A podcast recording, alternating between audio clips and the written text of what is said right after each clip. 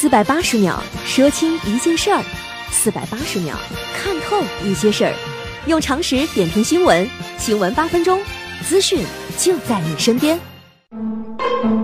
新闻八分钟，天天放轻松。各位老铁们，大家好，我是刘学。天真的是热呀，真心感谢一个美国人威利斯开利，要不是他发明了空调，我都不知道夏天该咋过。过去表白说你若安好便是晴天，现在跟空调安装工讲你若安不好，我没法过夏天。炎炎夏日，各位注意身体。日本受强烈高气压笼罩，全国多地持续出现高温天气。到二十二号的一周之内，已经有六十五人死于中暑。过去十年间，日本中暑死亡人数超过一千人的年份仅有二零一零年和二零一三年，但今年酷暑更甚往年，死亡人数恐怕再次破千。唉。天确实热，真羡慕那些能出去旅游的人。我只能老老实实坐办公室里看你们晒朋友圈。不过别以为出去旅游就一定多愉快。入乡随俗这四个字，如果不懂的话，旅游也挺别扭。二十三号晚上，有网友在微博上曝光英国卫兵暴力推开疑似亚洲女游客的视频，并配上“没有礼貌的卫兵”这样的标题，在其配文称，就算这名女游客站到了县里边，也不该这样推搡，太傲慢了，并且艾特了英国那些事儿和英国安德鲁王子。视频显示。当时，该女子正在温莎城堡前面的安全警戒线以内摆 pose，满脸微笑着对着同行友人拍照的方向。视频机画面上无法确认女子的国籍。正在此时，身后的英国卫兵也向前走来，在俩人接近时，女游客被从后面用力一推，伴随着啊的一声，直接来了个大大的趔趄，差点就摔倒在地啊！随后抓住了同行友人的胳膊，并转头看发生了什么。多数中国网友在该微博下面留言批评该女子的行为。说推得好，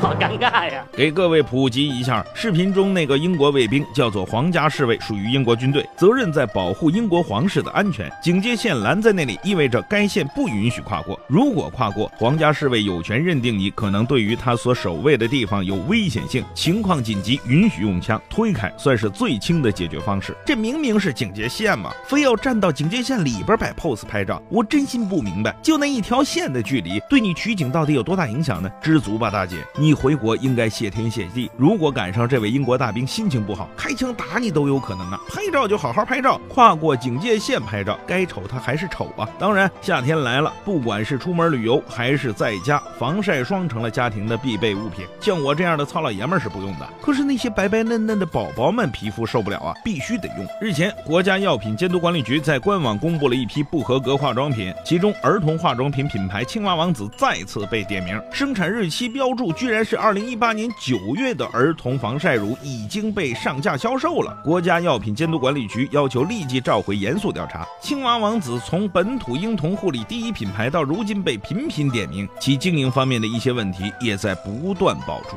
我浑身难受。这家企业那是真心希望小朋友们健康成长，连生产日期都那么超前。不过你这样标注日期不叫健康成长，顶多算是拔苗助长。更关键的是，这家企业频频被点名，居然还能开得下去，产品居然还能上架，这些问题得找人查查吧。你可得知道，现在家长对孩子的宠爱到什么程度？别说你给点生产日期不对的化妆品，就是对孩子态度稍微不好一点，上去就是一顿怼呀。最近二孩妈妈王磊家里边因为孩子闹得很不愉快，他怪老人。看孩子不够细心，还偏心眼儿，奶奶气得直抹眼泪，跺脚要回老家。奶奶说呀，我成天被困在你们家，看了大的看小的，累得腰酸背痛不说，最后落一身埋怨。据国家家卫生健康委员会此前发布的数据显示，中国现在有随迁老人近一千八百万人，占全国二点四七亿的流动人口的百分之七点二，其中专程照顾晚辈的比例高达百分之四十三。二孩时代的到来，让老人距离松绑的日子更加遥遥无期，而长时间处于责任重、风险高的带娃。压力下，老人也愈发显得力不从心，不堪重负。我的天哪！在这里，我要跟所有没时间带孩子的、没时间带二孩的爸爸妈妈们说一一句：你觉得老人家带的不好，麻烦你们自己带，少给老人甩脸色。你家老人一把屎一把尿把你喂养长大，也是相当不容易。到老了该安享晚年的时候，还得给你们的二孩当牛做马。你当父母是你家长工啊，当长工还得给钱呢。你们非但不给钱，反而还让老人搭钱。天底下他就没这个道理。下边这位大姐绝对不会让老人帮忙带孩子，毕竟这是世间少有的女汉子。别说孩子，就连劫匪她都热情招待。近日，一位刚刑满释放男子尾随单身女性入室抢劫，男子实施抢劫后，女子立刻回应说：“有什么困难，我可以帮你吗？看着我的眼睛说话，是家里有急事吗？”迅速稳住男子情绪，警方当晚就把嫌疑人抓获。哎，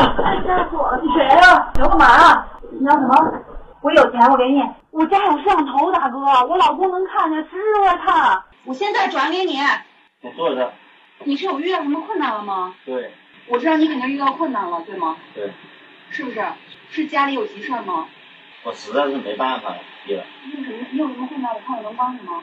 你保证不会做伤害我的事儿。放心。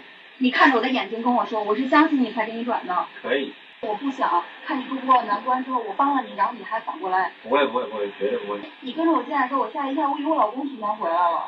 我银行卡里真的没有钱，都在我老公那儿呢。这位大姐是相当沉着冷静、教科书式的危机公关。别看现在北京没房子，估计这大姐凭着智斗劫匪的机灵劲儿，不出几年房子车都不成问题。反过来，我觉得这位劫匪真的是智商不在线。我一直觉得违法犯罪的人都智商不高。另外，大哥，什么年代了，小偷都失业了，你觉得你还抢得到钱吗？还转到你支付宝里，你这叫实名抢劫，你懂吧？接下来，这位母亲不好评价她的智商，各位一起来评判。浙江乐清一个男孩迷路之后走上。上沈海高速不能说清父母在哪儿，民警在孩子手臂上发现一串数字纹身，猜测是其父母电话，最终联系上男孩的母亲。母亲说呀，儿子今年十七了，因为智力障碍走丢好几次，无奈之下把自己的手机号码纹在孩子手臂上，已经纹两年多，还因为换号码重新纹过一回。哎呀，真是防不胜防啊！心酸都能理解，但能不能换个招啊？写个牌子挂身上，缝到衣服里什么的，这么多招，为啥偏偏学岳飞他妈还整个岳母刺字呢？哎呀，幸亏只是换一次手机号，如果像我台著名网红谭海默那样，每个月换一次手机号，估计您儿子身上都没地方纹了。知道您不容易，不过下次换个方式吧。各位，您对这些事儿还想说点啥？可以在留言讨论区发表您的观点。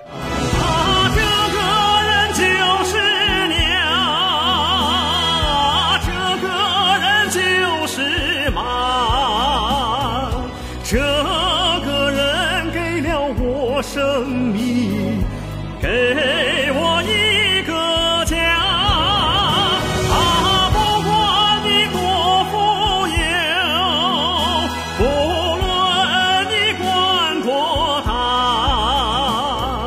到什么时候也不能忘咱的妈。新闻八分钟，咱们下回接着说。四百八十秒说清一件事儿，四百八十秒看透一些事儿，用常识点评新闻，新闻八分钟，资讯就在您身边。